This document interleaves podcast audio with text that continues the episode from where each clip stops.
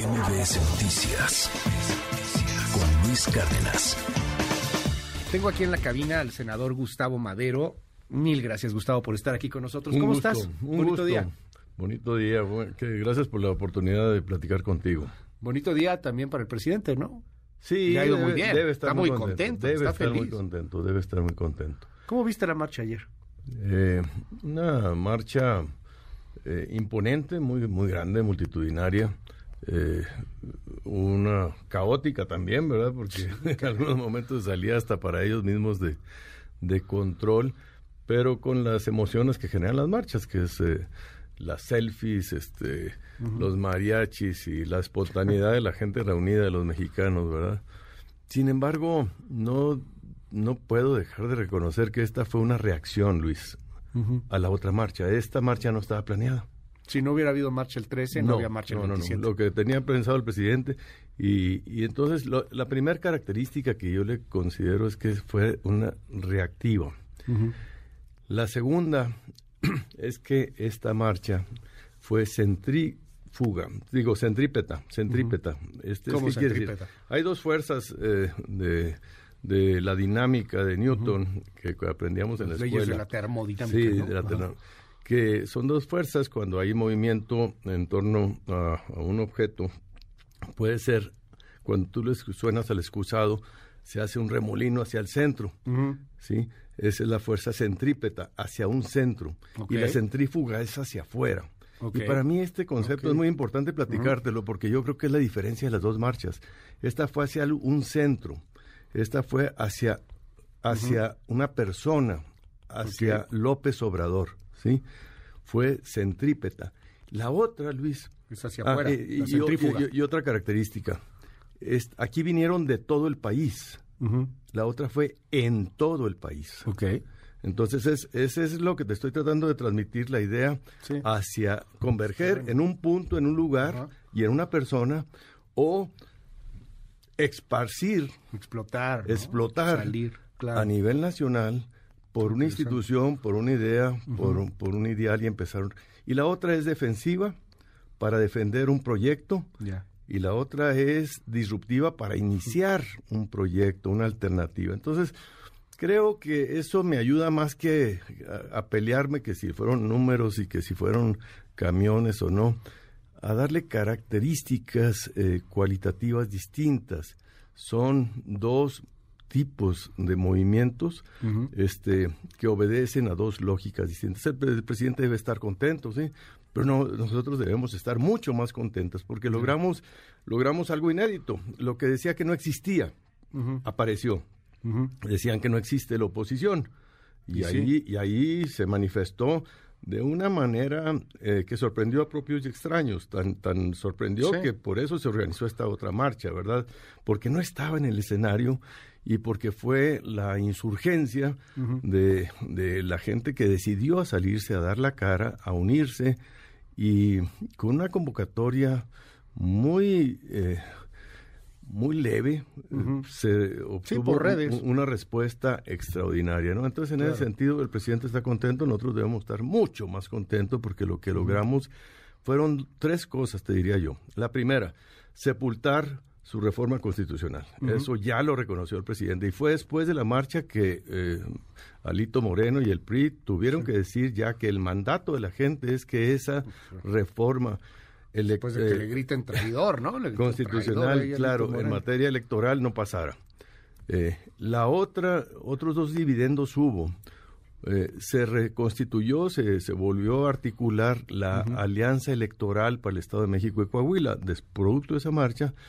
Los dirigentes de los partidos que estaban un poco distanciados se volvieron a aglutinar para consolidar el proyecto electoral del, del 23.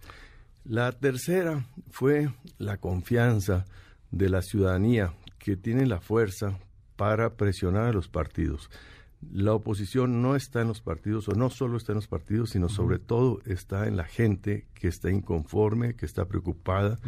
Y que esa existe y está buscando y exigiendo que se le dé una atención y una respuesta. Tú te has salido un poco de los partidos, o sea, tienes el grupo plural, tienes Sí. el grupo plural ahí en el Senado, no estoy diciendo que no estés en el PAN, pero tiene es. este, una especie como de, de partido al margen.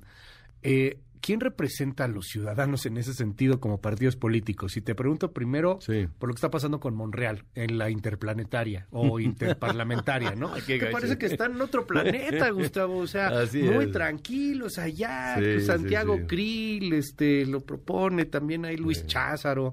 Luis Cházaro es el coordinador de un partido que se llama el PRD, es amarillo, tiene un solecito, para quien no lo ubica. Este, ¿dónde están los partidos? O sea, ¿quién los representa? Porque sin parte, o sea, ok, hay un hartazgo, sí, sí hay. ¿Y cómo ese hartazgo se convierte en ganar? Sí, e- ese es el dilema. Ese es el dilema. El, el- el reconocimiento de que los partidos están extraviados, no están en el centro de la, De la discusión. de la, de la discusión. Son hasta un poco, poco pertinentes, casi Sí. eh, y, y con poca credibilidad. Pero no podemos lograr un- una alternativa en el 24 sin los partidos. Entonces, partiendo de eso, eh, la, la solución, y la estamos empujando a través de las organizaciones de la sociedad civil, sin romper con los partidos, pero para presionarlos, es este Frente Cívico Nacional, es este Sí por México, es eh, Ciudad... eh, Une, la- Unidos, Une, ¿no? Unidos, este, todos estos movimientos, ¿verdad? Este, Sociedad Civil MX, etcétera, Poder Ciudadano. Nos unimos eh, eh, y formamos y convocamos esta marcha precisamente, ¿verdad? Y entonces estamos logrando y queremos presionar a los partidos para que se abran y que no tomen decisiones, Luis, eh, con intereses de grupo eh, para ver quién queda y cómo se reparten las posiciones con intercambios de estampitas. Tú me das el Distrito Federal, yo te doy Puebla y me das... o sea, tenemos que encontrar un método. Y el método es... claro. El método es que cada quien ponga los perfiles que quiera, pero que sea la ciudadanía que defina a través de una elección primaria organizada por el INE. Eso es lo que estamos proponiendo desde la ciudadanía, exigiéndole a los partidos. Y, y ahí quien quede encabece un gobierno de coalición, Luis. Es la fórmula, es la salida y estoy seguro que por ahí es. Oye, dime algo. eh, en estas cuestiones se ve de pronto una mano empresarial, concretamente Claudia X González, Gustavo de Hoyos. Ayer, eh, digo, la semana antepasada estuvo Gustavo de Hoyos aquí con nosotros, también después de la Marcha Rosa. Y, y yo quiero preguntarte, es que ni siquiera los empresarios se ven unidos, ¿eh? No, O sea, claro. ahí está la foto ayer. No, no, está, Ahí está la foto de, foto. De, de Paco Cervantes, también de Antonio del Valle, Antonio del Consejo Valle. Mexicano de Negocios. Pero di y de Carlos son. Bremer. Pero di quiénes son esos dos personajes primero, porque ¿Quiénes son? el- los dos, Ajá. uno es el presidente del Consejo Coordinador Sí, sí, sí. Empresarial y el otro es el Consejo Nacional de los hombres Consejo de, Mexicano de Negocios. Mexicano Los dueños del PIB, así se les dice, los dueños del. PIB. Esos son los grandes capitales, ¿sí? Estos, ¿por qué? Porque esa clase empresarial, esa, Ajá. ¿sí? Tiene una característica está cooptada por el gobierno. Tiene que ir a comer tamales de chipilín, ¿sabes por qué? Porque sus fortunas dependen de concesiones del gobierno. Ok. Ese es el común denominador que los explica. Por eso les llama y tienen que ir y acudir y estar en primera fila y pedir que lo retraten. No, no, no fueron ahí con discreción, fueron ostensiblemente a estar en la valla para recibirlo y sacarse la foto, porque ese es, esa es la alianza que tienen ahí, ¿verdad? Eh, esa es característica distinta a cuando tienes eh, a Gustavo de Hoyos, mi tocayo, ¿verdad? Que es un representante de empresarios, pero los empresarios pequeños y dispersos que están queriendo otro tipo de líderes nacionales, que no son esos, esos no los representan. Y están, eh, sí hay una división en los empresarios, pero esa, esa característica a mí fue lamentable, me dio vergüenza cuando los empresarios fueron a comer y a comprar boletos del avión, de la rifa del avión, y me dio vergüenza ver allá a los líderes nacionales de los empresarios haciéndole tributo al, al, al ego del señor. A ti te tocó ser panista desde abajo. Sí, Pin. A ti te tocó ir y hacer las marchas Sí, y sí, sí. maquillo y pelón, ladrón, respeta la constitución, cuando Carlos Salinas de Así Gortari, y todo eso, eso te tocó. Todo eso. Yo no sé si ves, y te lo pregunto así, la neta, Gustavo Madero, hoy a los panistas y a los perredistas en pues, andan en España, este, allá destapándose en España. Este, no, no falta como que esa unión. Te tocó el empresariado de López Portillo, Así es. Así es. te tocó Garza Sada en algún momento también. estabas Valientes, ¿no? hasta tuvieron que, pe- digo... Mataron lo- a lo- Garza Sada. Eh, sí, y, y, y, y algunos de ellos perdieron su chamba o perdieron la vida Pues es que, es que nadie, nadie pensaba que iban a ganar. Sí.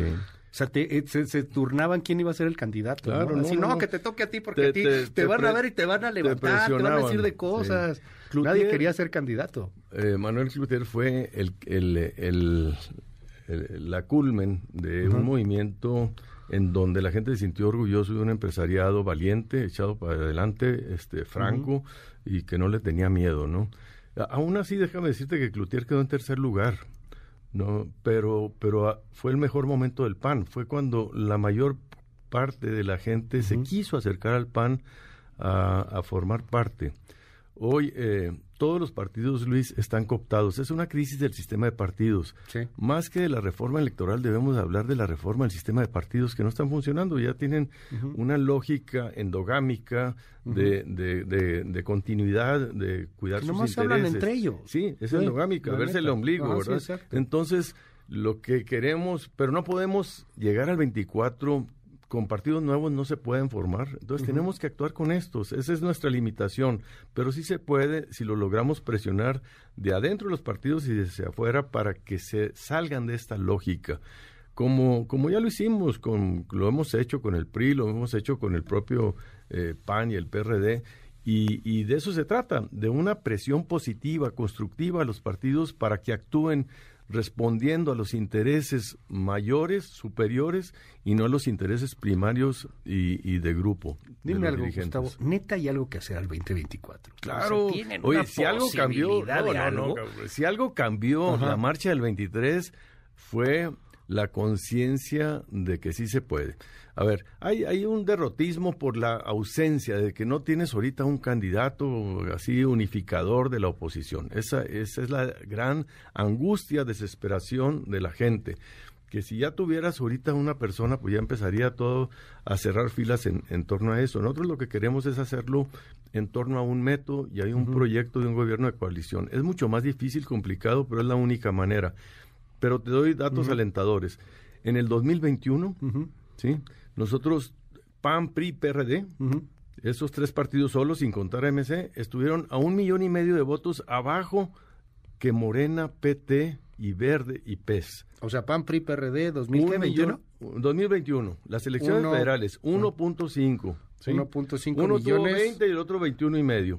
Abajo de, De Morena, de Morena, PT. ajá. y- o sea, oye, Porque tú, tú, tú más consciente no estás, no estás contando a MC. Lo No, cual no, es no lo estoy contando. sí, claro. no, ese tuvo 5 millones. Ajá. O sea, cuéntamelo. Son, aparte, claro.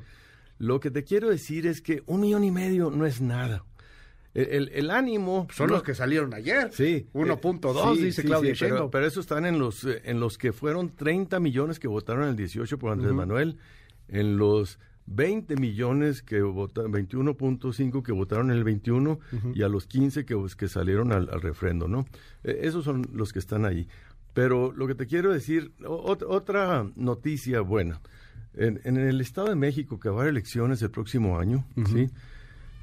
ahí el PAN, PRI, PRD sumados tuvieron un millón y medio de votos más que Morena, PT. O sea, que si se mantiene nada más la unidad, ¿sí? La, el triunfo está asegurado. Y ganar el Sí, Estado de. México este, va a ser otra inyección de optimismo. Este, perderlo es lo contrario, o sea, perderlo sí nos tumba este, el ánimo. Porque hoy, hoy las noto medio desanimados. ¿eh? Para el Estado de México no, yo No, creo que para está la cambiando. de ayer, etcétera, hoy se ven. No, no, hombre, no, pues ese es el momento de ellos. O sea, sí, siempre hay, siempre hay el eh, cuando hay un debate, está la atención al debate y después ganar el postdebate. Hoy hubo una marcha, ahora viene la, La posmarcha, la- la el, debate de la, marcha posmarcha. Estamos en la pos, que fue su fiesta, hombre, fue su, su, su gran ejercicio de movilización. A mi juicio, sin tratar de ser crítico, porque tienen todo el derecho, siento que para venir de todo el país y tener tanto dinero, tanto poder, tantas delegaciones, tantos 20 gobernadores estatales que ahí, ahí estaban, pues no. Digo, el 15% del Zócalo estaba ocupado por la gente. Yo digo que No, pero la- no los desalojaron. no, Los desalojaron no, no, ahí. no, no, no, las- ahí están las fotos. No, o sea, están, está. el Ajá. 15% está intocable porque están las carpas de la césped. O Ok. sea, eso no lo cuentas. Después están los vacíos, los huecos, que, no se llenó el zócalo. Entonces, no creas que fue así como de otro mundo. Sí estuvo suave, este, un presidente cercano y rodeado y que se atreve a, a transitar por multitudes Eso es, nunca se había es- visto, es un fenómeno. Eso es, eso es algo muy... eh, ¿Qué, qué les hay? Eh, o sea, para muchos esto es casi una feligresía, es un asunto de fe, es Mm. Sí. la procesión, es una divinidad. ¿eh? O sea, perdón, ¿no? y no estoy diciendo que lo sea, simplemente que es la lectura. ¿Cómo lo querían tocar? Sí, tocar, o sea, eh, de- por ahí lo, lo, lo comentaba con algunos amigos, me parecía, no sé quién haya no- leído la novela El perfume, sí, sí, sí. de pronto no, esta sí. parte en donde se lo van a comer, se lo quieren sí. comer, o sea, es, es un amor ahí incondicional. Yo no veo ningún político que haya No. logrado tener, no eso, porque eso ya va a otro nivel, una empatía similar. no veo a nadie caminando así en el Zócalo. Tiene una característica eh, en la cultura mexicana, se llama vértigo por el vértice, el amor al poder. Ok.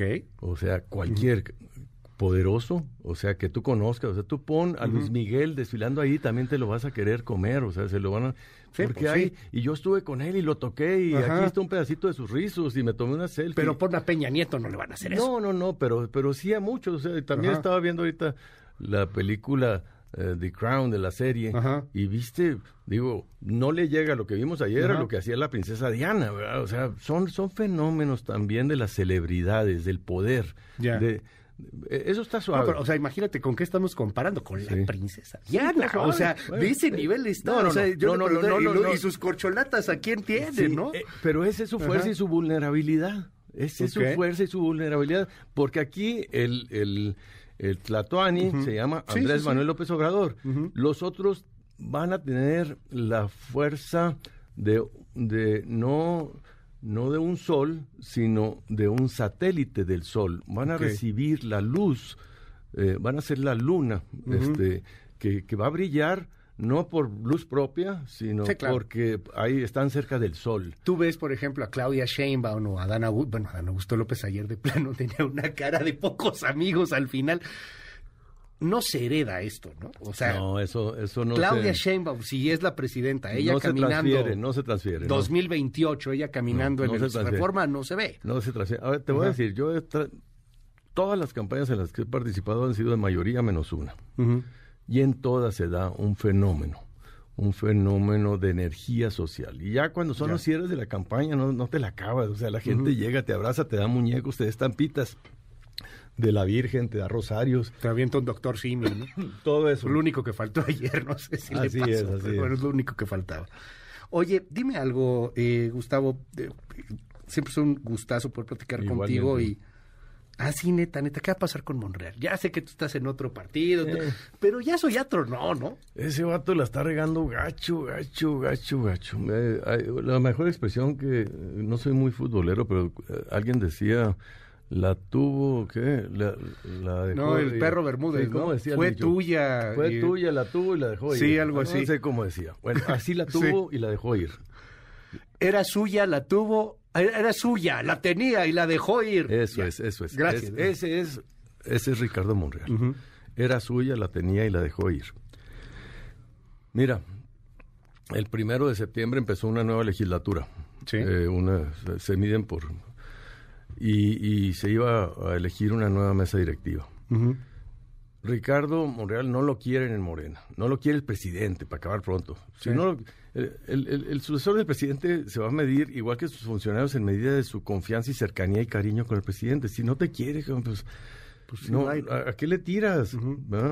O sea, a fuerza no le va a ganar al presidente. Ser candidato de Morena contra el presidente no va a ser. ¿sí? ¿Cuál es la fuerza de Morena? Pues que el presidente necesitaba una gobernabilidad en el Senado. Esa es la fuerza de Monreal, no es que fuera otro eh, eh, John Travolta o, Luis Miguel. O sea, él tenía una gobernabilidad en el, es- en el Senado que la está perdiendo. Entonces, ¿cómo pudo capitalizar ese? El momento que tenía, ¿sí? Es haberse vuelto presidente del Senado este año. Presidir un poder, o sea, es un poder. No es coordinar una bancada. La coordinación de una bancada te la quitan mañana. Sí, claro. Eh, presidir un poder es ser como presidente de la Corte, presidente del Senado, el Sí, presidente no te de la República. tan fácil. Y, y no te pueden quitar en un año. Y hubiera sido una voz que hubiera formado una nueva mayoría. Ese era el momento y el lugar. Pero el señor este, no quiso. Y, y, y, y jugó con la idea. Ya. Y aventó la chuleta para ver si salían perros a, a morderla. ¿sí? y, y creo que ahí fue el, el momento donde Monre- Monreal pudo hacer, hacer algo. Hoy estará buscando, tiene un capital, pero pues ser uno más. No de, da. de los uno más, uno más, o sea, con, con, con Krill y con Lili Telles y los que me pongas, o sea, va, va a haber una lista de unos Pues ya la 15. puso el presidente. No, ¿no? esa el no. presidente puso no. 45, Sí, ¿estás tú ahí? Ahí, yo ya me... Ajá. No, no está, no es esa lista, va a tener que haber una lista seria de, de 10 nombres y tendrán que placearse y tendrá que ser la ciudadanía la que decida. Y si, y si quiere sumarse Monreal a esa lista, está bien, pero a nivel de igual de los demás, no para decir yo llego, pero si soy el candidato de la oposición, porque eso no, no va a ser, Sí, no, no va a suceder. y, y si ya no es coordinador de Morena, que Pues eso menos, es muy probable que pase en las próximas semanas, sino es que el próximo año, pues el poder también se pierde. Así es, la era Ya. suya, la tenía Y la dejó y ir. la dejó ir. Es Gustavo Madero. Muchísimas gracias, Gustavo, por estar con nosotros, ¿Cómo senador Gustavo? Madero. Gracias a ti. Mil gracias, Gustavo. MBS Noticias con Luis Cárdenas.